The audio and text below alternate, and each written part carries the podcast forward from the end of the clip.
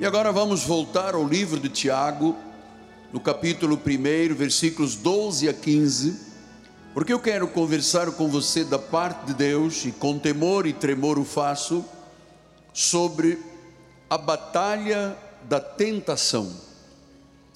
Tiago 1, 12 a 15. Bem-aventurado o homem que suporta, é para suportar, com perseverança, a provação, porque depois de ter sido aprovado, receberá a coroa da vida, a qual o Senhor prometeu aos que o amam. Ninguém ao ser tentado diga: sou tentado por Deus, porque Deus não pode ser tentado pelo mal e ele mesmo a ninguém tenta. Ao contrário, cada um é tentado pela sua própria cobiça, quando esta o atrai e o seduz. Então a cobiça, depois de haver concebido, dá à luz o pecado, e o pecado, uma vez consumado, gera a morte. Que esta palavra que não volta vazia, pensamentos que são muito mais altos que os nossos pensamentos, chega a cada coração como uma semente que vai germinar a 30, a 60 e a 100 por um. Vamos ouvir o Espírito falar? Oremos ao Pai. Senhor Jesus, mais uma vez, meu muito obrigado. Aqui estão os fiéis da tua casa, aqueles que seguem a palavra, aqueles que praticam a palavra aqueles que dizem não para o mundo e sim para Deus. E todos nós temos um chamado, meu Pai, a crescer na graça e no conhecimento de Deus. Por isso é preciso que a palavra seja pregada. Então o Senhor usa as minhas cordas vocais, a minha mente, o meu coração e transmite o que os céus querem falar à igreja em nome de Jesus. E a igreja do Senhor diga amém, amém e amém. Muito obrigado, meu bispo. Meus amados irmãos, minha família, santos preciosos, eleitos segundo a presciência de Deus, a vontade, a determinação, a soberania de Deus, meus filhinhos em Cristo Jesus. Quero lembrar-lhes esta manhã, conforme já anunciei desde a primeira mensagem, que nós somos salvos, libertos, transformados, regenerados espiritualmente, mas que a nossa carne não se converte. É muito importante saber disto. O que é parte da carne não se converte. Deus opera em nosso espírito. O espírito se torna perfeito. Mas a carne tem que ser vigiada, tem que ser dominada, tem que ser mortificada. Estou usando palavras do apóstolo São Paulo. Veja como ele diz em Romanos 8, 13 a 15: Porque se viverdes segundo a carne, caminhais para a morte, mas se pelo Espírito mortificardes os feitos do corpo. Significa que nós estamos, temos dentro de nós, na nossa carne, um velho Adão, a velha natureza que se ela não for mortificada, ela tem feitos, ela tem ações, ela tem desejos, ela tem cobiça. Este homem carnal não se converte. É o homem espiritual que tem que mortificar, limitar, amarrar, impedir que a nossa carne, o nosso corpo, nos leve ao pecado. Versículo de número 14: Pois todos os que são guiados pelo Espírito de Deus são filhos de Deus. porque não recebestes o espírito da escravidão.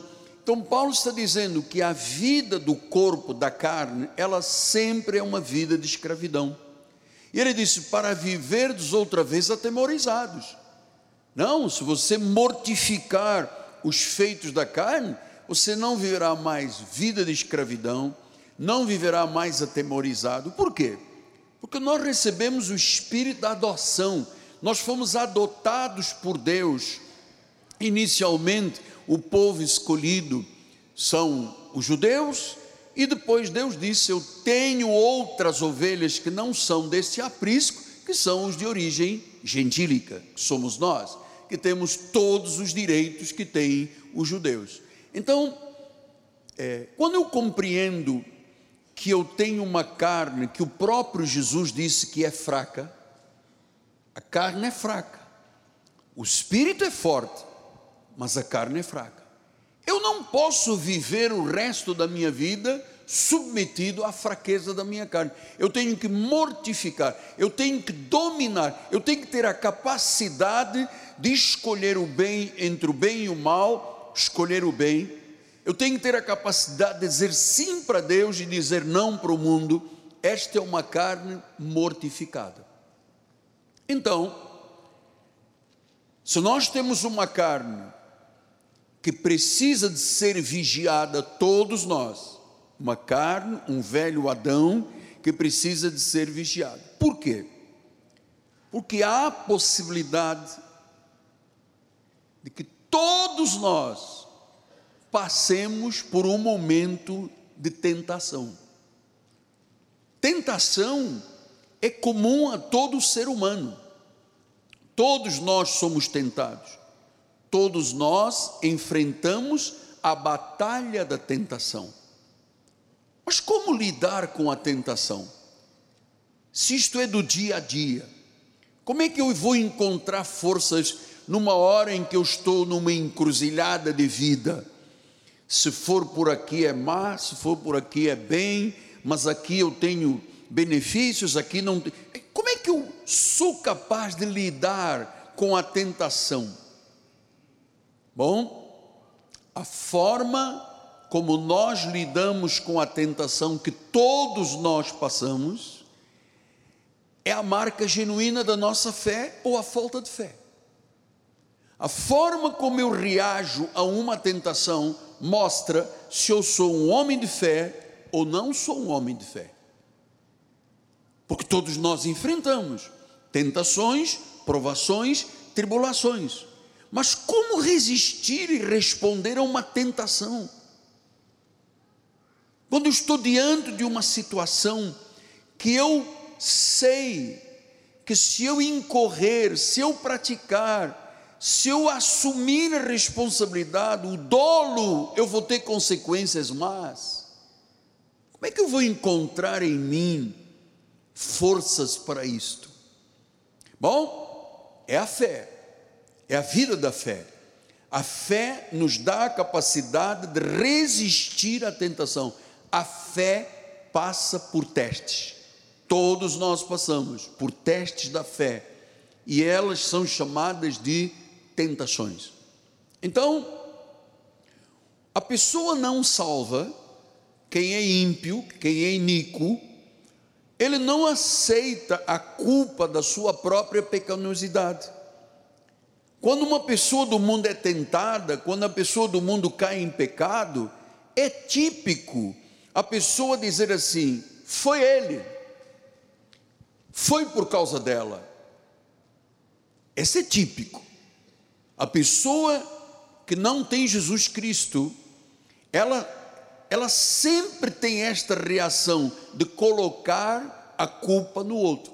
Bom, isso não é ah, tão distante, nós já conhecemos como isso começou no livro de Gênesis, porque quando Eva tentou, quando Adão, Adão e Eva foram tentados pela serpente, ali estavam diante de uma encruzilhada.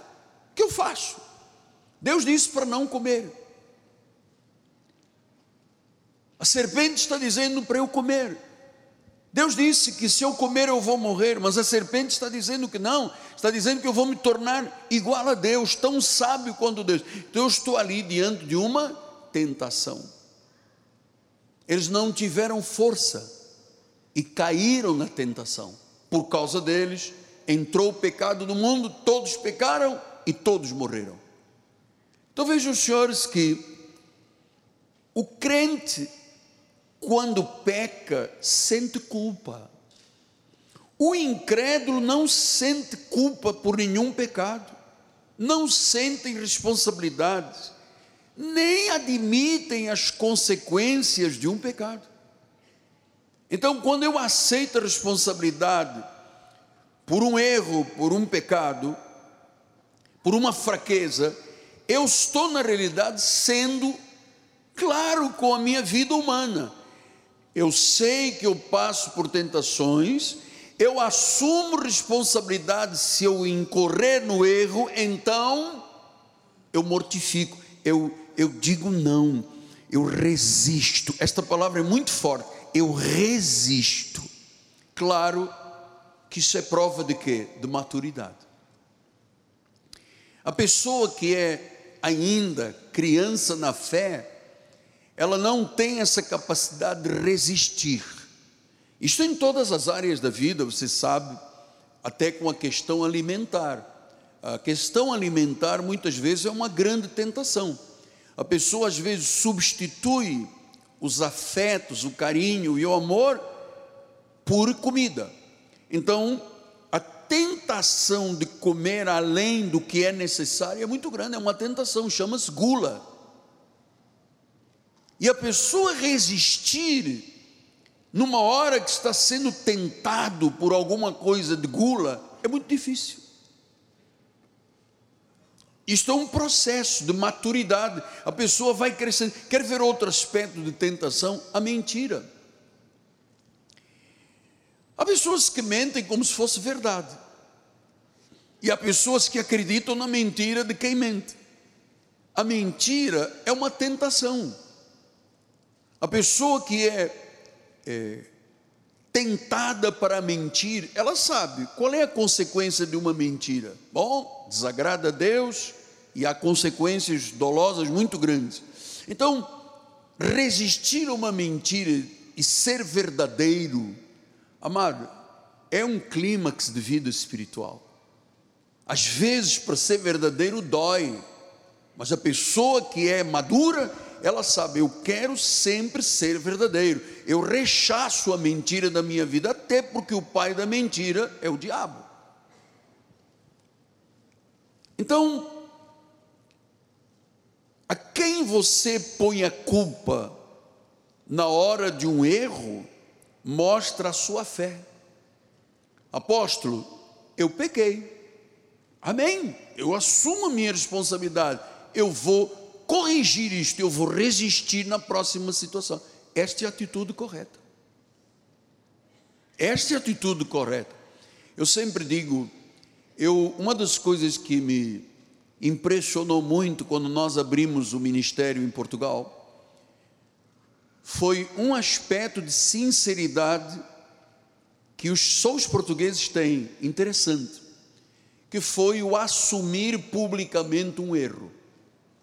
Nós às vezes tínhamos uma pessoa, seu apóstolo, eu vim esta manhã à igreja, eu errei, eu pequei, eu gostaria de subir no púlpito e ser verdadeiro com a igreja.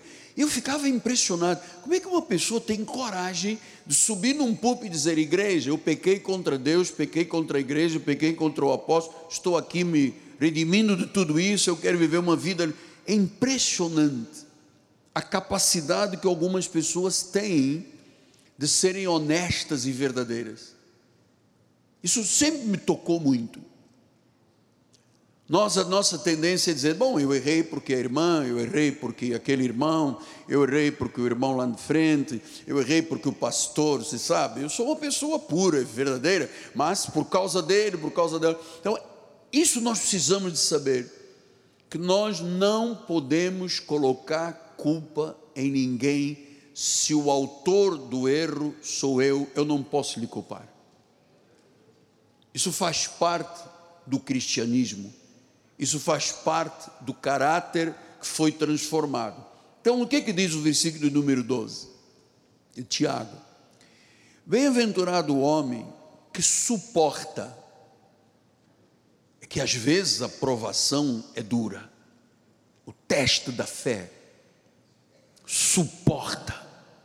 Feliz, makarioi, da palavra grega, feliz o homem, a mulher que suporta com perseverança, não é suportar um dia, é com perseverança a provação. Então quer dizer que nós temos que ter a capacidade de suportar uma provação, um teste da nossa fé. Há pessoas que não conseguem. No primeiro vento, caem. Na primeira situação difícil, dizem: vou-me embora. Porque, sabe, porque não suportaram com perseverança uma provação. Então diz que é feliz, Macarioi, o homem que suporta a com perseverança aprovação, porque depois de ter sido aprovado, por ter suportado a aprovação, recebe a recompensa, a coroa da vida, a qual o Senhor prometeu aos que o amam. Então é muito interessante isso, suportar com perseverança. Eu sei que muitos que estão aqui hoje estão passando por provações. Eu passo por provações. E a qualidade e a genuidade da nossa fé mostra se somos ou não somos de Deus. Se somos ou não nascidos de Deus. Se tivemos uma regeneração. Porque provação, diz a Bíblia, é para ser suportada. Porque ela tem consequências se eu caio se eu abro brecha, se eu permito. Isso depende da sua perseverança. Bem-aventurado o homem que suporta com perseverança uma provação. Então, o que é provação? É, do hebraico, a palavra provação ou tribulação é massaha. No grego é peirasmos. Bem-aventurado o homem que suporta com perseverança o que? Uma prova, uma luta, um teste de fé, o teste dos seus valores, as qualidades do seu caráter. Bem-aventurado o homem que massa, suporta com a provação aquele que aguenta num teste de fé é feliz, é bem-aventurado. Então, é, o teste da fé testa o quê? O valor e a qualidade do nosso caráter de cristãos. Porque às vezes uma provação, quando ela não é resistida, ela pode se tornar numa tentação, e você sabe que a tentação sempre é alguma coisa sedutora com más intenções. Todo cristão tem que ter ciência disto, pois há situações que afligem muito, algumas que são da própria corrupção da natureza humana, e quando é uma tentação, da parte de Satanás. Veja o que diz então Tiago, estamos lembrando isto porque eu comecei a construir essa mensagem no dia de ceia. Tiago 1,14 diz: Ao contrário, cada um é tentado. Cada um quer dizer que cada um de nós pode ser tentado. Cada um é tentado pela sua própria cobiça. Quer dizer que nós temos dentro de nós uma falta de virtude na nossa carne que se chama cobiça. Ele tem, eu quero ter. Se ele tem uma casa, um carro, sapato, vestido, se ele progrido na vida, eu quero a qualquer preço chegar aí. Isto é uma tentação, isto é bravo, isto é difícil, porque é a cobiça. Cada um, ao ser tentado pela sua própria cobiça, quando a cobiça atrai e seduz. Atrai e seduz. Quer dizer que eu tenho que estar pronto para entender que a vida espiritual tem provas, tem lutas, tem testes de fé, que eu tenho na minha carne, nós temos na nossa carne, algo que não é virtuoso, chamado velho Adão, a velha natureza carnal, e uma área que se chama de cobiça. Cobiçar, desejar o que é do próximo, desejar alguma coisa independentemente das consequências. Então, tentado pela própria cobiça. Agora veja como é que Paulo explicou em 1 Tessalonicenses 3,5. Foi por isso que, já não sendo possível continuar esperando, mandei indagar o estado, mandei indagar o estado da vossa fé, temendo que o tentador vos provasse e se tornasse inútil o vosso labor. Quer dizer que quando o tentador tenta, prova, se eu não for capaz de resistir ao tentador, a minha fé é anulada, amado.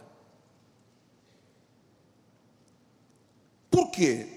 Porque diz o versículo 13 que ninguém ao ser tentado diga sou tentado por Deus, porque Deus não pode ser tentado pelo mal e ele mesmo ninguém tenta. Então, o mal não tem envolvimento com Deus, nem Deus com o mal é a nossa cobiça, é o nosso velho homem, é a nossa velha natureza, é a concupiscência dos olhos, é a concupiscência da carne, é a soberba da vida. Isto são os fatores que geram uma tentação.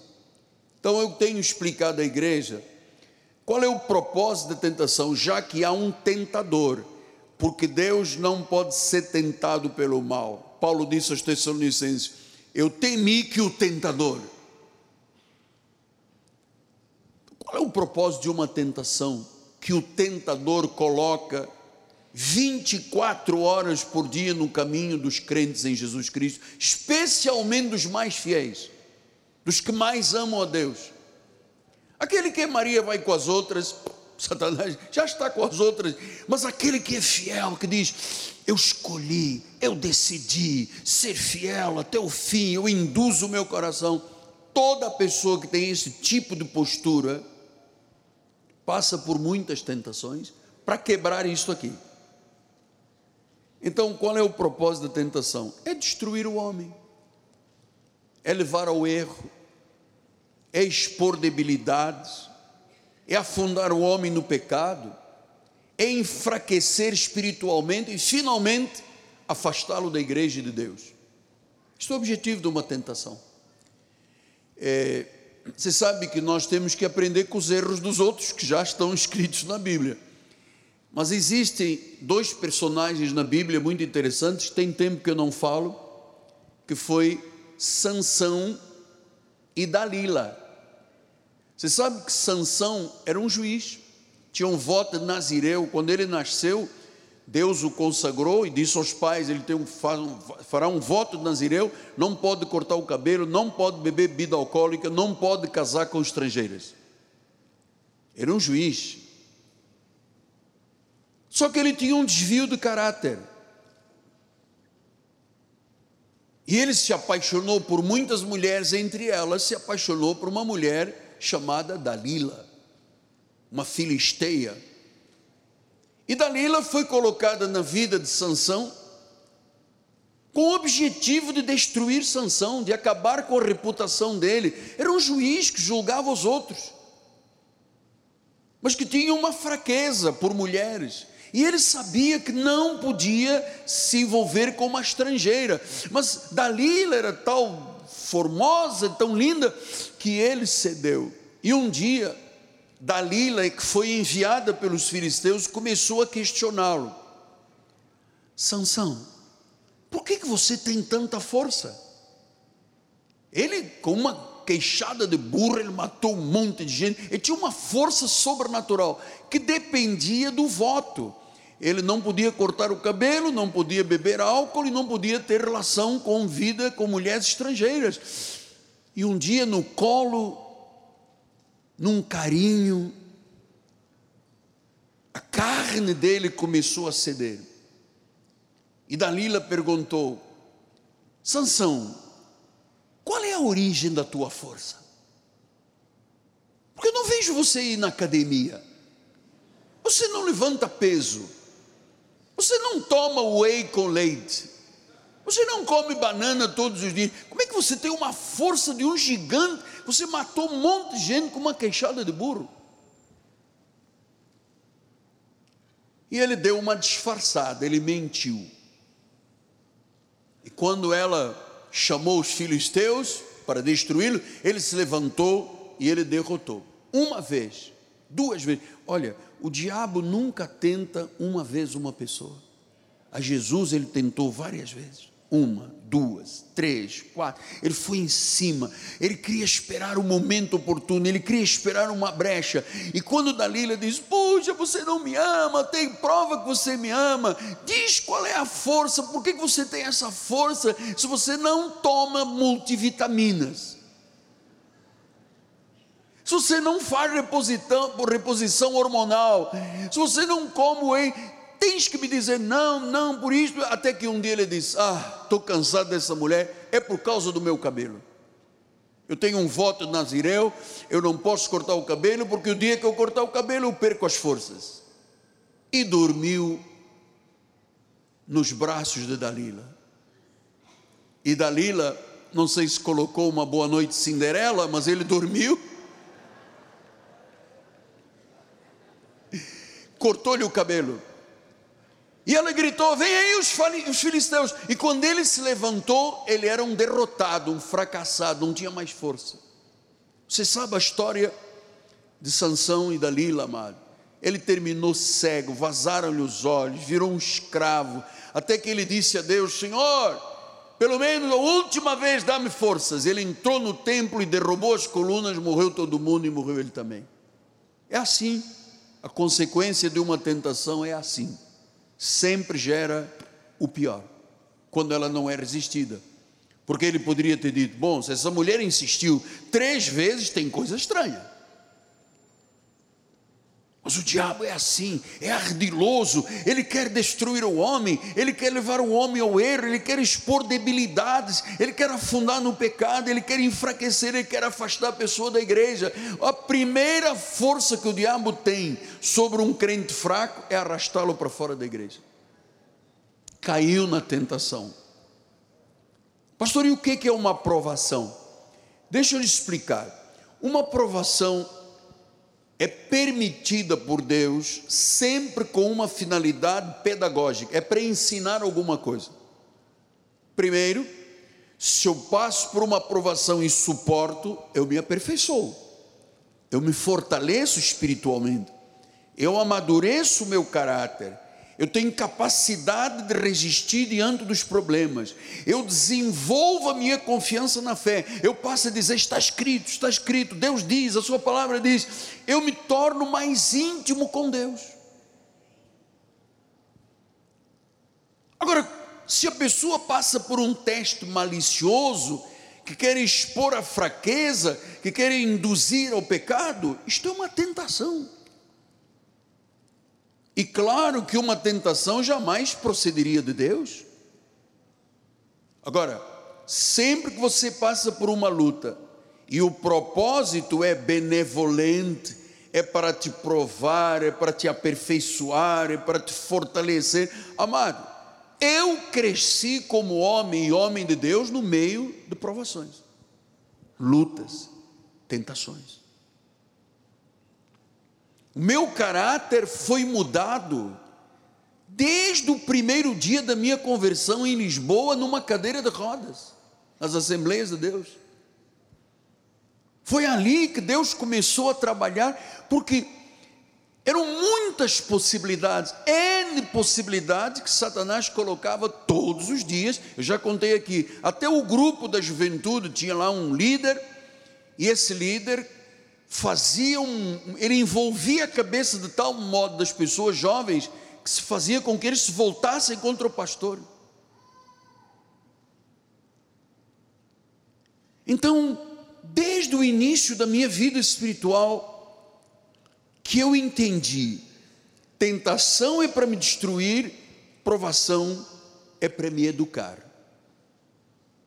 Agora você sabe, se você não suporta uma provação, que vem para te educar, que vem para te tornar mais íntimo com Deus, que vem para aperfeiçoar o seu caráter, pode ser que uma aprovação se torne uma tentação.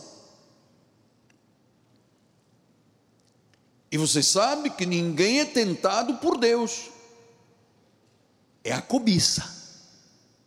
Há pessoas que, por cobiça, vendem até o corpo para sexo, porque eu quero ter uma bolsa Louis Vuitton,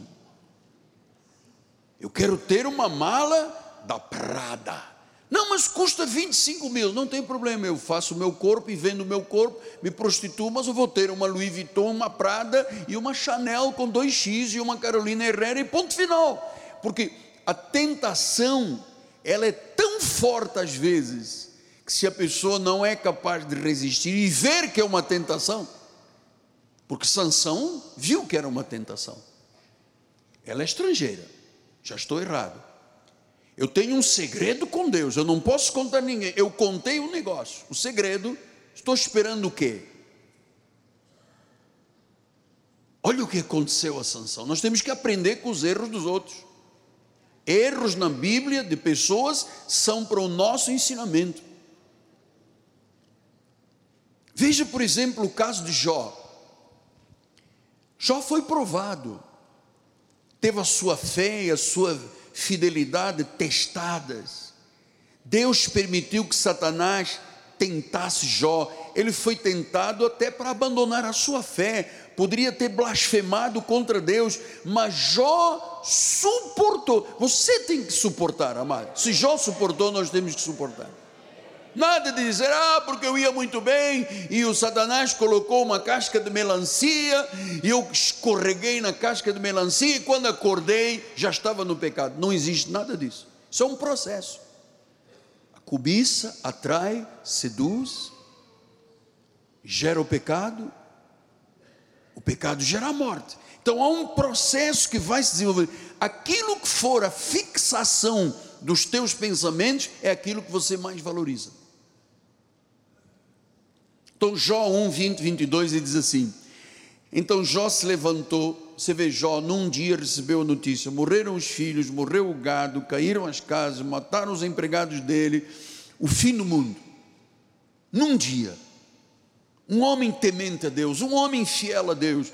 E diz a palavra do Senhor: então Jó se levantou, rasgou o manto, rapou a cabeça, lançou-se em terra e o que que fez? Xingou Deus. Ele o adorou. É isto que é resistir. Depois diz o versículo 21 e disse: Nu eu saí do ventre de minha mãe, nu eu voltarei. O Senhor o deu, o Senhor o tomou, bendito seja o nome do Senhor. Então isso chama resistir à tentação e viver uma provação com a dignidade bíblica. Pastor, mas ele só perdeu os filhos, o dinheiro, o gado, as casas. Ah, meu irmão, perdeu tudo. Mas ele não disse, eu vou me embora da igreja, porque o apóstolo, ele não disse isso. É um, amado, isto é um caso da pessoa com Deus. Que ele poderia ter dito: Deus, tu não existe, Deus, tu não presta. Como é que pode? Morreram os filhos, o gado, os empregados, as casas caíram. Como é? Onde estás tu? Para que, que valeu a minha fidelidade? Ele não fez isso, ele adorou o Senhor. Tinha o caráter transformado. Era um homem de Deus um homem verdadeiramente de Deus, ele não pecou, nem atribuiu a Deus falta alguma, amado. Versículo 22. Em tudo isto, Jó não pecou. Tudo isto que foram a morte dos filhos, a morte do gado, a queda das casas, morte dos empregados, ele não pecou amada do meu coração amado, isto é vida espiritual. Isto é ser de Deus em tudo que ele passou, e não foi pouco. Se nós às vezes temos uma dor de dentes, uma nevralgia, já temos a tendência de dizer: cadê Deus? Por que, que Deus deixou? Onde é que estou? Eu sou dizimista, por que, que está me doendo no meu braço? Em tudo isto, Jó não pecou, nem atribuiu a Deus falta alguma. Ele não disse, foi Deus que não veio, ele poderia ter guardado. Ele disse, não, eu vim nu, nu eu voltei, eu vou adorar, eu vou saber que a vontade de Deus é boa, perfeita e agradável. Veja no capítulo 2, versículos 9 e 10, ele diz: Então a sua mulher lhe disse, depois de vê-lo nesse luto tremendo de dor, foram todos os filhos, foram todas as casas, a riqueza dele, tudo por água abaixo. Então a mulher dele, que deveria ser auxiliadora, aquela coluna firme que um homem precisa numa hora de tribulação, e vice-versa, olhou para ele e disse: Jó, você ainda conserva a tua integridade? Você ainda é capaz de dizer glória a Deus na hora dessa luta? Então Deus deixou morrer os nossos filhos, passamos por isso, e você ainda está aí dizendo glória a Deus, adorado seja o Senhor. Olha, eu vou te dar um recado: amaldiçoa a Deus e morre. A própria esposa, mano. A esposa é auxiliadora, é quem tem que dar força ao marido. Versículo número 10. Mas ele respondeu: Falas como qualquer doida, cara. Temos recebido o bem de Deus, não receberíamos também o mal em tudo isto. Não pecou Jó com os seus lábios. A boca fala o que o coração está cheio. Sabe o que tinha o coração dele? Cheio de louvor, de adoração, de glorificação ao nome do Senhor. Essa é a verdade. Não pecou não atribuiu a Deus. Amado, com todo o carinho com a minha esposa, deixa, deixa eu, reviver um momento que toda a igreja sabe, o mundo todo sabe, do que foi a luta da minha esposa com a questão da lesão que ela teve na mama.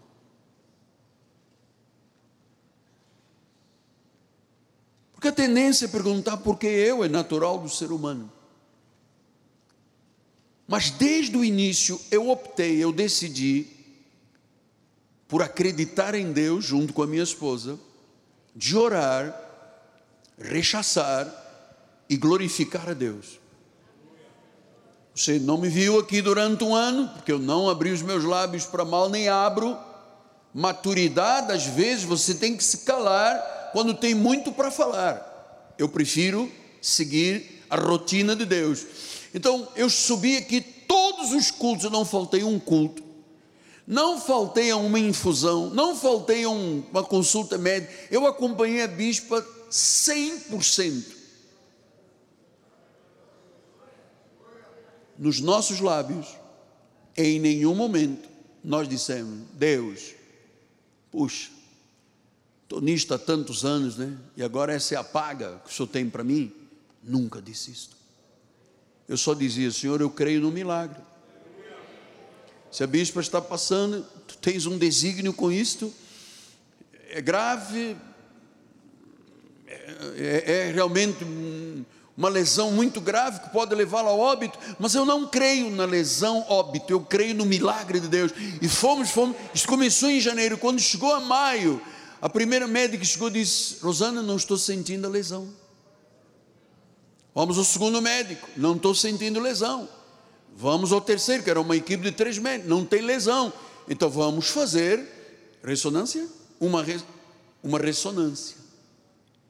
E nós estávamos vindo do hospital, entrando na Avenida das Américas, eu disse: Bem, Deus escreve direito por linhas direitas. Tem que haver algum um sinal de Deus nesta hora. Acabei de falar isso, tocou o telefone da médica oncologista. Rosana, não tem mais nada, você está curada.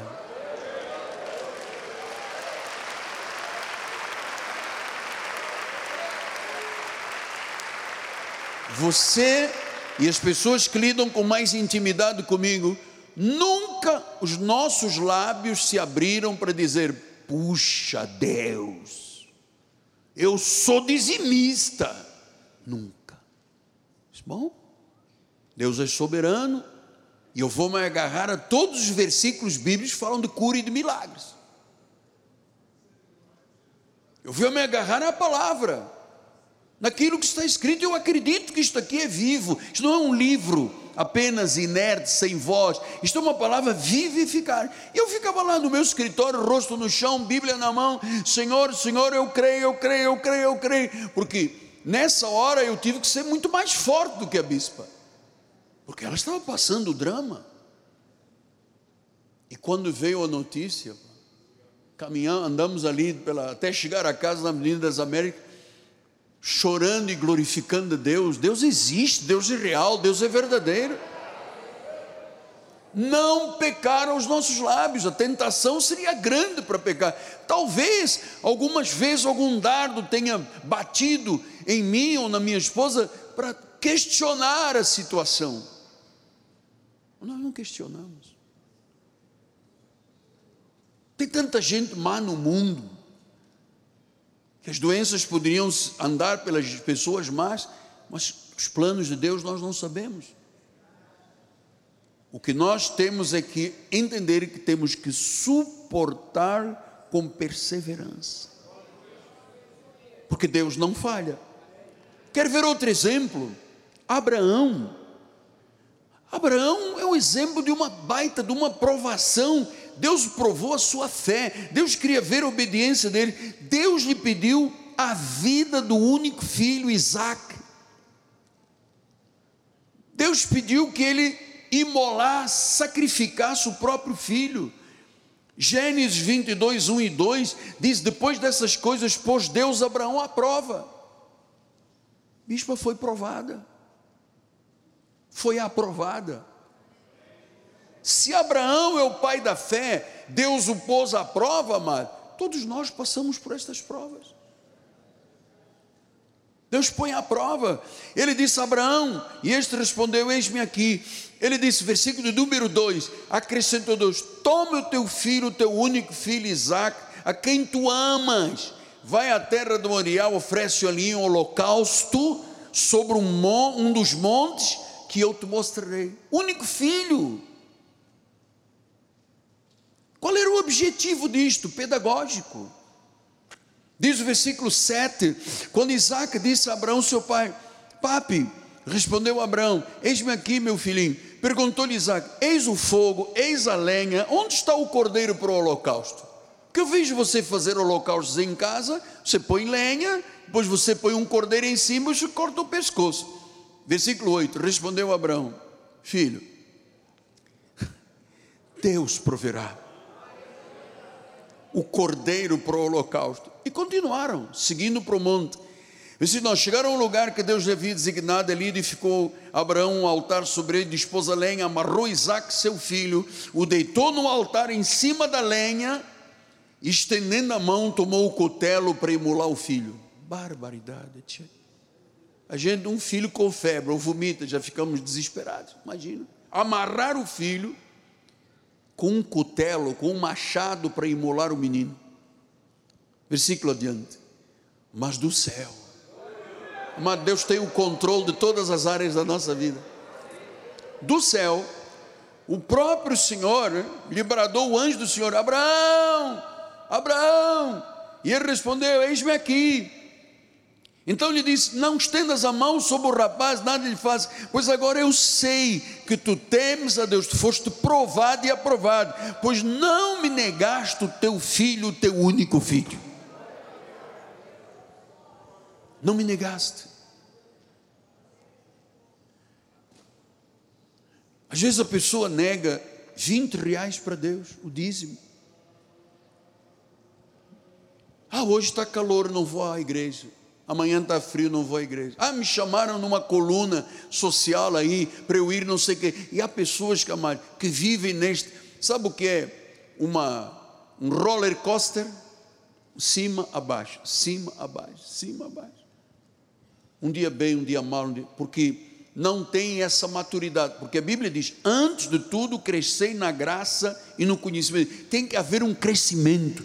E você só cresce quando passa pelas lutas. Às vezes o cristão é provado numa questão de desemprego, de finanças, e se ele tenta obter por meios ilícitos, esta provação se torna numa tentação, a cobiça gera o pecado e o pecado gera a morte.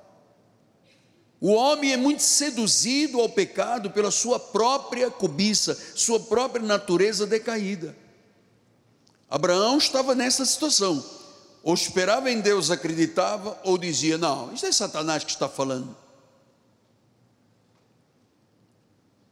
É assim quando uma pessoa tem uma gravidez indesejada e que fica diante: vou abortar, não vou abortar, vai abortar, não vou abortar, ah, aborto.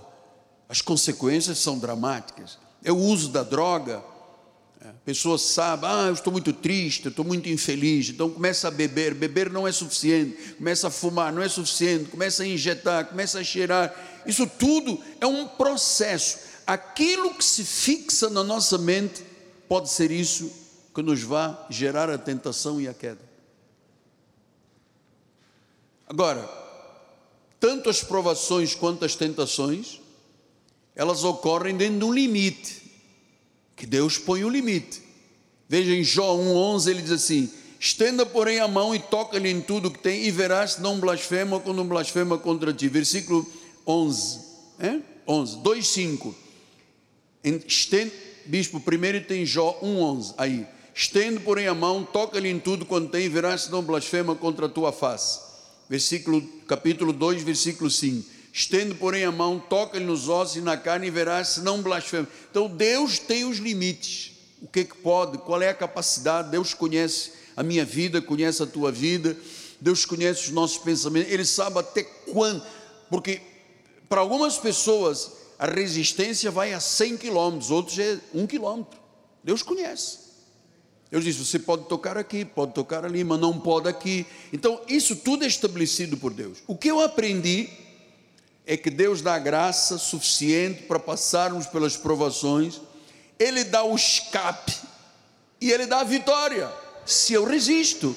1 Coríntios 10, 13 diz isso: Não vos sobreveio uma tentação que não fosse humana, é a cobiça. Mas Deus é fiel. Diga comigo: Deus é fiel. Deus é fiel. Ele não permitirá que sejais tentados além das vossas forças. Ai, graças a Deus. Senão eu ia dizer eu caí porque o diabo quis que eu caísse, eu caí. Não, é até onde você tem força. Pelo contrário, juntamente com a tentação, ele provê um livramento, de sorte que a possais suportar. Isso é maravilhoso. De sorte que possais suportar. Apocalipse 2,10 diz: Não temas as coisas que tens de sofrer, eis que o diabo está para lançar em prisão alguns de vós, para ser dispostos à prova, tereis tribulação de dez dias, ser fiel até a morte. Ser fiel até a morte. A pior coisa de um crente é quando ele lhe vira as costas, amado. é quando a palavra deixa de ser fogo dos ossos, é quando o culto já não tem razão, é quando ter comunhão uns com os outros já não é importante, é chato. Essa pessoa já caiu numa tentação. As consequências, bom, você sabe as consequências, cada um tem essa experiência pessoal. Cada um tem uma experiência pessoal. Agora, o que Deus está dizendo é que Ele só dá aquilo que você pode suportar. Então, às vezes, a pessoa quer conseguir pão com o suor do outro. Eu não posso desejar algo porque o meu vizinho ou meu irmão tem. Se ele tem, ele batalhou para ter. Eu não posso ser invejoso. Porque a inveja e o ciúme é a podridão dos ossos. Se eu quero ter uma casa melhor, batalhe, lute, construa. Agora eu não posso deixar a minha cobiça me levar a uma tentação, porque eu quero ter o que você tem. Não pode. Então, meus amados, às vezes é a vaidade às vezes é a busca por prestígio. Às vezes é aquela necessidade que a pessoa tem de desqualificar os outros. Às vezes é a busca exacerbada por ter fama. Às vezes é alegrar-se com a desgraça alheia, o orgulho, a soberba, que levam ao pecado e à destruição.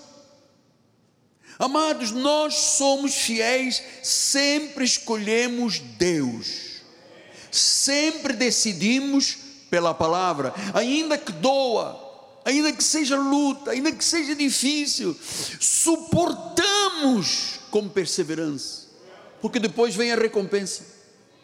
Sempre vem a recompensa. Sempre vem a recompensa. Sempre. Então, nós conhecemos Deus, nós dizemos sim para a palavra e não para o diabo. Que eu vou lhe dizer uma coisa, filho. Estou lhe ensinando isso há muitos anos. Com o diabo e o mal nós não dialogamos. Você ouviu? Eu vou repetir. Com o diabo e o mal nós não dialogamos. Eu não dialogo com o diabo. É a pessoa me liga, ah, porque Deus falou, porque Deus. Eu não dialogo com o diabo. E eu vou lhe dizer mais. Não é fácil para um cristão piedoso, não é fácil para o cristão piedoso. Para quem não é, já está lá no mal. Porque em Lucas 4,13, Deus disse, quando foi da tentação de Jesus, passados que foram as tentações de toda a sorte, Jesus foi tentado toda a sorte de tentações, apartou-se dele o diabo até ao momento oportuno. Não deu desta, eu vou criar outra situação. Ele disse: não é esta, eu vou criar esta. O diabo está, desde que foi expulso dos céus, portanto, há mais de seis mil anos, batalhando, maquinando, criando situações para ver como me destrói a mim e a você, a igreja. Ele é maquinador, ele é tentador, provador. Então, agora também lhe digo uma coisa importante. Quando o diabo te ignora, é porque você está fazendo alguma coisa errada. O diabo não me ignora nem pode te ignorar. Porque se você diz, não, eu erro e não tem problema, não tem consequência, atenção. Não, não entre por esse caminho que tem consequências. Eu sei que as provações e as tentações resistidas nos tornam homens e mulheres fortes, abençoados, criam e produzem crescimento espiritual quando nós obedecemos a Deus, quando nós permanecemos na palavra, quando nós confiamos no Senhor, nós crescemos, nós vencemos. A maturidade é uma coisa muito interessante, amado. Às vezes eu olho fotos minhas no início do ministério, eu olhava e dizia, olho e digo assim, nesta ocasião aqui, eu não teria capacidade de suportar o que suporto hoje com 70 anos de idade. É um processo de maturidade. De saber que Deus não abandona um filho, mano. De saber que as situações chegam ou são pedagógicas para ensinar, ou são o diabo para destruir, acabar com a fama da pessoa, acabar com a, com a, a vida espiritual, fazê-lo abandonar da igreja. Amado, esta é a forma do diabo agir. Ele sabe que quando você se levanta de manhã no domingo e diz: Vou para a minha igreja, essa é minha doutrina, esse é o meu pastor, esses são os meus irmãos. Começa a maquinar, vê se não te traz, vê se você ouve um recado, vai lá no WhatsApp, uma coluna especial para dizer isso, para dizer aquilo, para tentar destruir tudo aquilo que Deus construiu na sua vida. Então, o pastor está te ensinando. 1 João 5,18 e diz assim: sabemos todo aquele que é nascido de Deus não vive em pecado, antes aquele que é nasceu de Deus, Deus o guarda e o maligno não lhe toca. Lucas 11, 9 disse: Por isso vos digo: pedi e dar-se-vos-á, buscai e achareis, batei e abrir-se-vos-á. Pois tudo o que pede recebe, o que busca encontra, quem bate abrir-se-lhe-á. Qual dentre vós é o pai que, se o filho lhe pedir pão, lhe dará uma pedra? Ou se lhe pedir um peixe, lhe dará em lugar uma cobra? Ou se lhe pedir um ovo, lhe dará um escorpião. Ora, Se vós que sois maus sabeis dar boas dádivas aos vossos filhos, quanto mais o Pai Celestial dará o Espírito Santo àqueles que lhe pedirem. O que eu aprendi ao longo da minha vida é: peixe gordo não mordisca. Quando a pessoa está bem com Deus, consigo, ela não mordisca. Agora, quando a pessoa está vazia espiritualmente, e aí sim, aí a isca vem. A isca não é culpada, a isca traz atrás dela um anzol. A isca e o anzol não são culpados. Culpado é quem morde na isca e pega o anzol. Malaquias 3,6 disse: Porque eu, o Senhor, não mudo. Deus não muda. Nós é que mudamos, Deus não muda. Eu caminho agora para os minutos, dez minutos finais, porque eu tenho que dizer a você, amado, você que está aqui dentro de forma presencial, você que é sábio, você que sabe a importância da igreja, você que sabe que não pode viver sem a vida espiritual da igreja.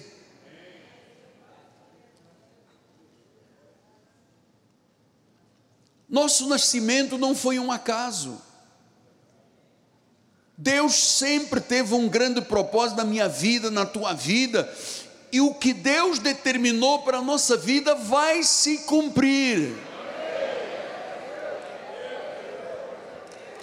Vai se cumprir. Eu sei que às vezes o desânimo, há um desânimo profundo, há dores, há desespero, há lutas, há tempestades, mas nada será capaz de te destruir, amado. Eu sei que há momentos que passamos por lutas, batalhas muito grandes, e às vezes até alguns pensam: não é melhor eu morrer? Aí acaba tudo. Deixa-lhe falar rapidamente de alguns homens na Bíblia que passaram por esse momento de estrangulamento da vida. Moisés, Números 11, 15, disse: E assim me tratas, mata-me de uma vez. Moisés pedindo a morte, que Deus o matasse, pelas lutas que ele estava tendo. Elias, 1 de Reis 19,4. Ele mesmo, porém, se foi ao deserto, caminho, estamos falando dos maiores profetas da história, se assentou debaixo de um zimbro e pediu para si a morte. Ele disse: basta. Agora toma o Senhor a minha alma. Eu não sou melhor que meus pais, eu quero morrer. Jó passou por esse momento. Pereça o dia em que eu nasci, a noite em que se diz foi concebido um homem. Eles sentiam que talvez a morte fosse o melhor para ele. Jeremias, o profeta, capítulo 20: Maldito o dia em que eu nasci, profeta. Não seja bendito o dia em que me deu a luz a minha mãe. Maldito o homem que me deu novas a meu pai, dizendo: Nasce um filho, alegrando-se com isso grandemente. Seja este homem como as cidades que o Senhor tem sem compaixão destruiu. Ouça ele o clamor pela manhã e ao meio-dia o alarido. Porque não me matou Deus no ventre da minha mãe, porque a minha mãe não fez um aborto.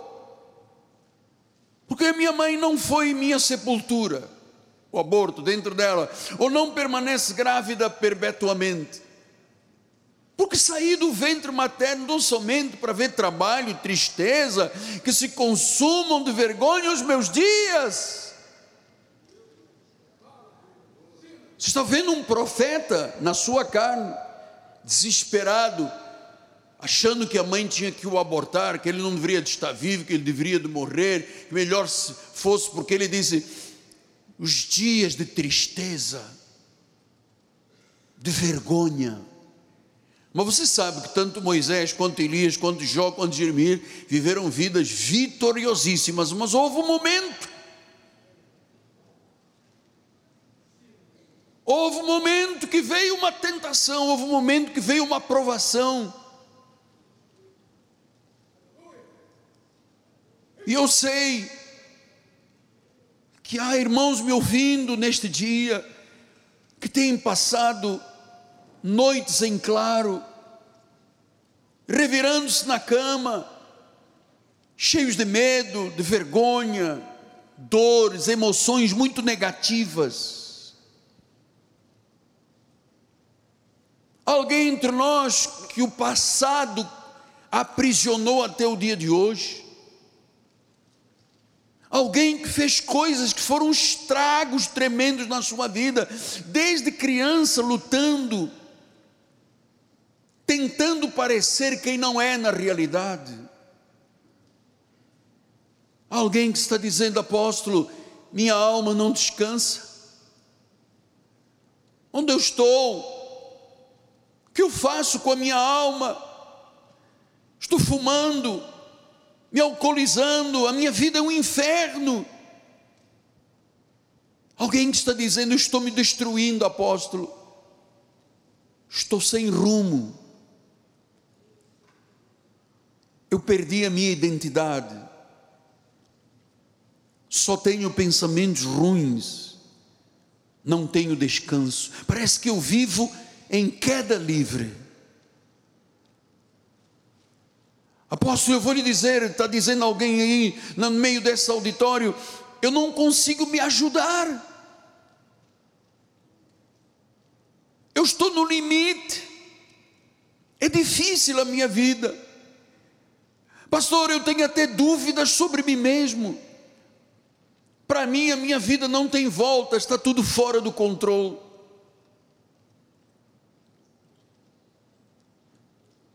O profeta está lhe falando, amado. Porque há pessoas que estão revivendo o seu passado todos os dias. Eu fiz, eu disse, aconteceu. Não sabem mais como viver. Parece que a vida é apenas uma decadência.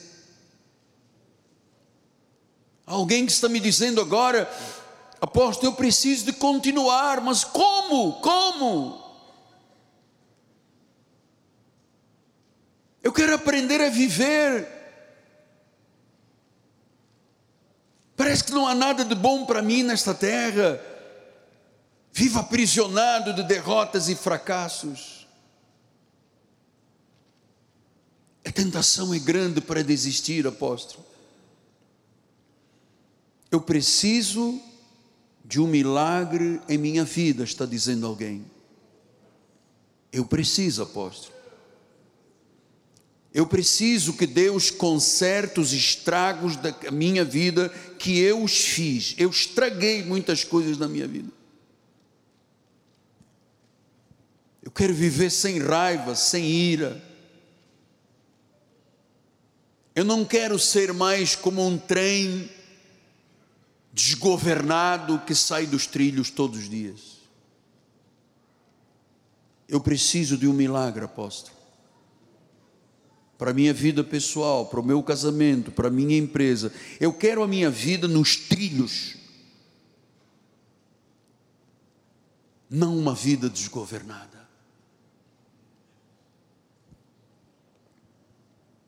Bom, Moisés quis morrer, Elias quis morrer, Jó quis morrer, Jeremias quis morrer, e todos foram vitoriosos.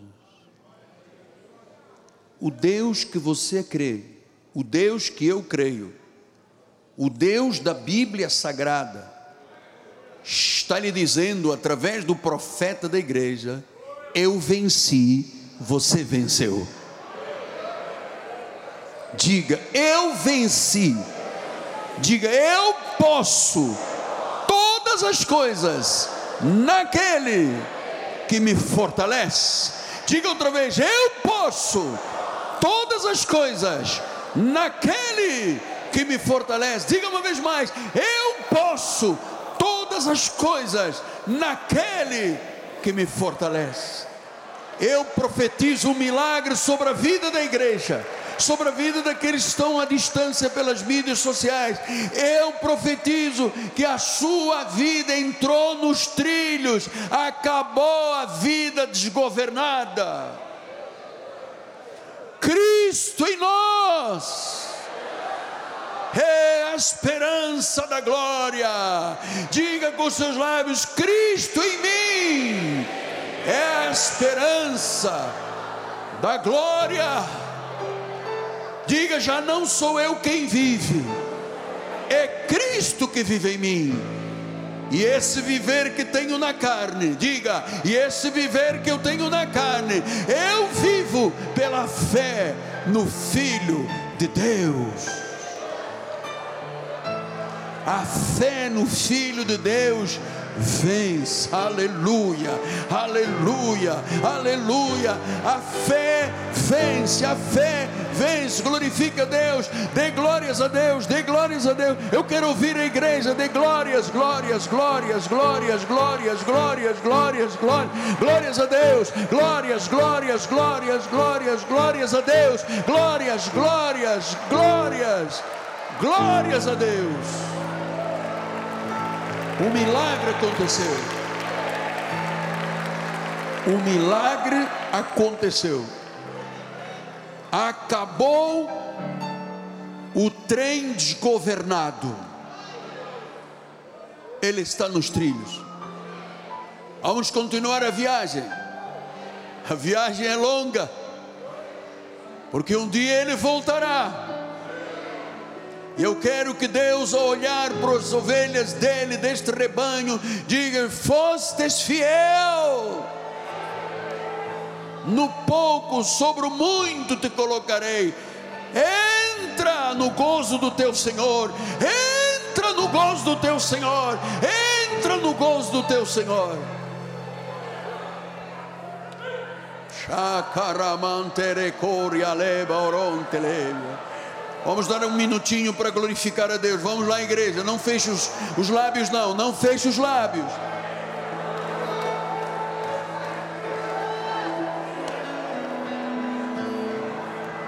Glórias. Glórias. Glórias a Deus. Glórias a Deus. O Senhor endireita caminhos tortuosos.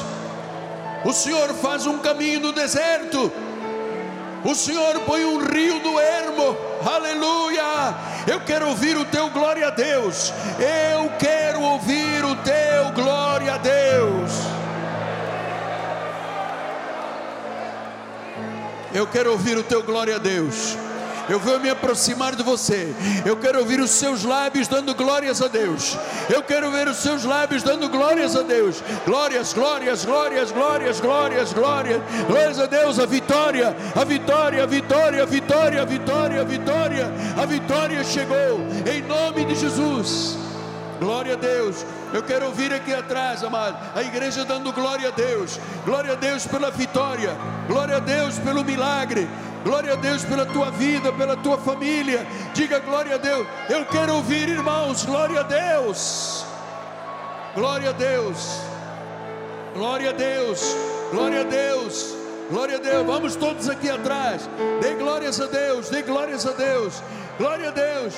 Glória a Deus. O milagre chegou. O milagre chegou. O milagre chegou. O milagre chegou. O milagre chegou. O milagre chegou. O milagre chegou.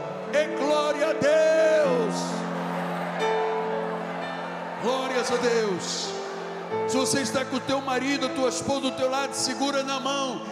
Aperta a mão do teu marido, a tua esposa e diz: Nós já vencemos.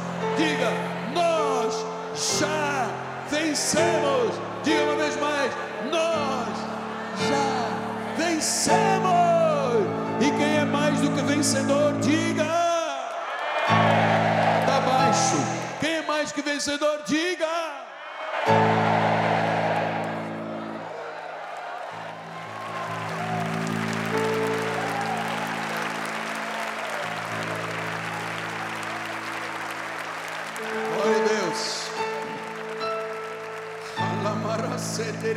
Setere canta la voz. Undere me onda la sene que alos.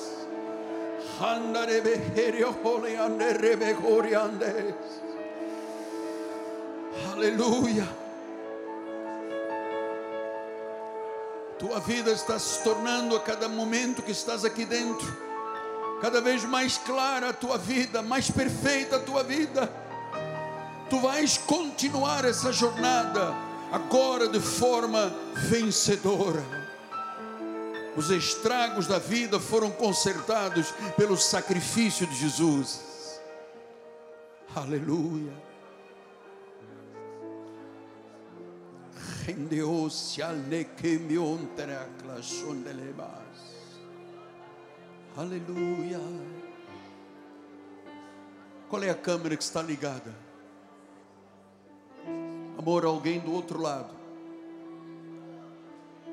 Que esta manhã já tentou duas vezes o suicídio.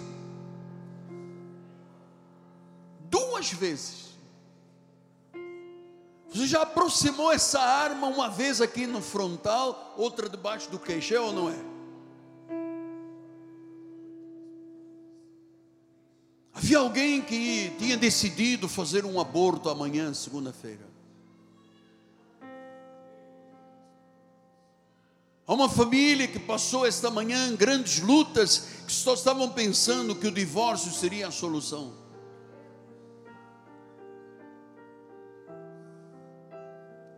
Há alguém que está dizendo: Eu não vou aceitar essa corrupção.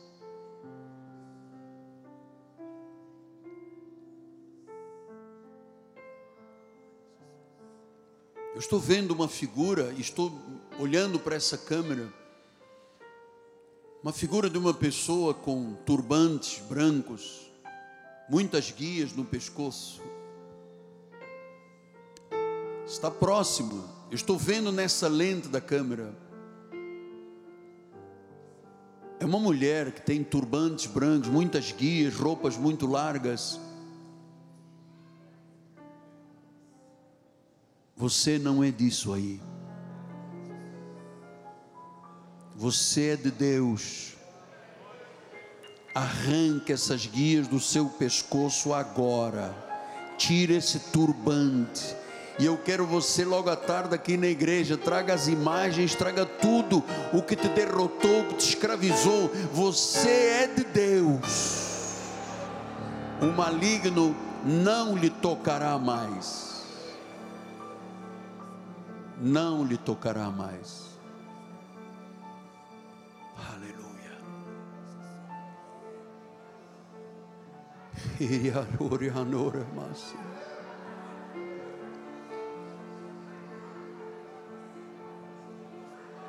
Eu estou ouvindo vozes que dizem, são pessoas que estão do outro lado, que dizem, apóstolo, não dá para viver.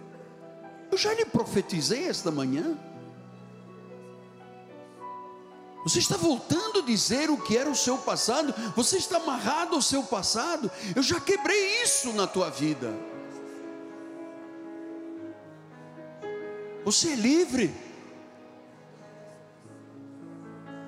A Bíblia diz: Conhecereis a verdade, e a verdade vos libertará as algemas caíram, as correntes caíram. Você é livre. Pega o seu telefone ligue para nós, 30 17 90 90, ou para o WhatsApp da igreja. Há uma obra grande feita. Você que via cortinas mexer, panelas bater de madrugada, você que costuma ouvir uma voz e um latido de um cachorro e você não tem cachorro. O diabo te cercou a tua vida toda. Mas hoje foi quebrada. Essa força do mal que estava sobre a tua vida.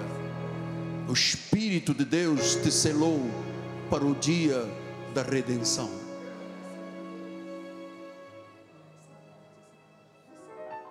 Em nome de Jesus, Pai. Em nome de Jesus. Aleluia. obra é grande. Você sabe que até uma pessoa, eu, eu, eu vi, eu, as imagens vêm à minha mente, ao meu coração. Parecia que tinha uma pessoa se afogando. Só estava a mão de fora para terminar a vida, afogada em problemas graves, jurídicos problemas de advogado, problemas de sentenças. Alguém do outro lado parecia que estava se afogando. Você sabe o que Deus fez? Te levantou pela mão.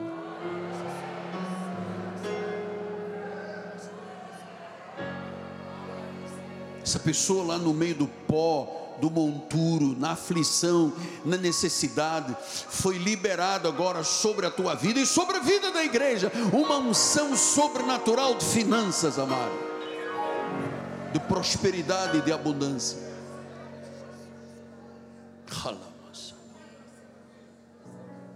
Eu recebo isso aqui na minha vida. Aleluia. Deus é maravilhoso.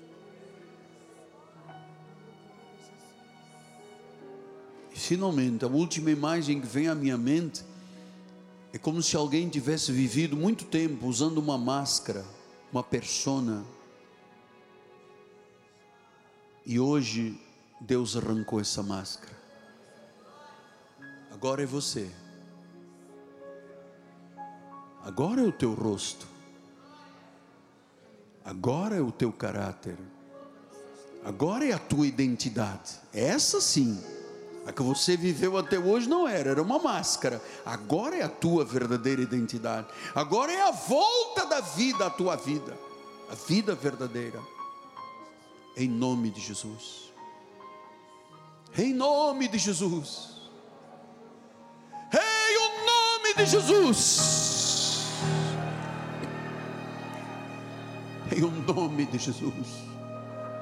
O nome que está sobre todo nome. Não há doença que resista nesse lugar. Não há doença que resista nesse lugar. Saia desse corpo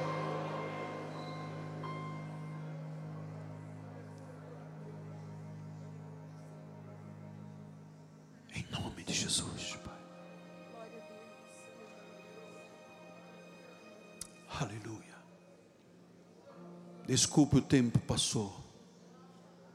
Mas quando o Espírito fala, quando Deus se revela, silenciam os homens, para que a voz de Deus seja ouvida. Você que foi arrastado desta igreja, volte, porque as consequências serão graves de você seguir uma voz maligna.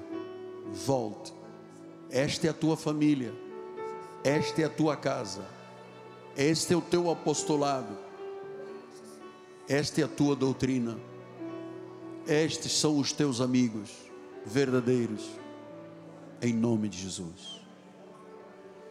Aleluia. Vamos ficar de pé. A bispa vai dar a bênção final. Depois nós vamos cantar esse corinho. És fiel em todo o tempo. Glória a Jesus. Você está feliz nessa manhã?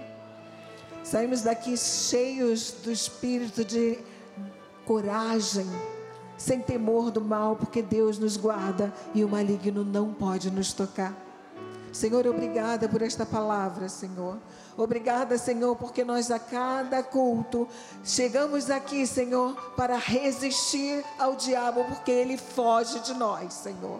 Te louvamos, Senhor, e agora te pedimos Leva o teu povo em paz, Senhor. Leva-nos, Senhor, protegidos do homem mau, do fraudulento, do sanguinário, Senhor. E que nesta semana, Senhor, nós vejamos sinais, prodígios e maravilhas vindos do alto céu. Saia daqui feliz, porque Deus te guarda e o maligno não pode te tocar. Graça e paz. Amém. Bom domingo e boa semana. Glória a Deus. Aleluia.